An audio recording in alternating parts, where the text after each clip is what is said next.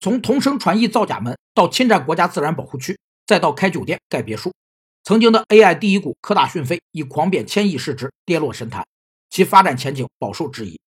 趋势理论认为，一旦市场形成了下降或上升的趋势后，就将沿着这一趋势运行。股票价格的运动有三种趋势，第一种是最主要的基本趋势，指的是股价广泛或全面性上升或下降的变动态势；第二种是次级趋势，它经常与基本趋势的运动方向相反。并对其产生一定的牵制作用，也称为修正趋势。第三种是短期趋势，反映了股价在几天内的变动情况。通常，次级趋势由若干个短期趋势组成。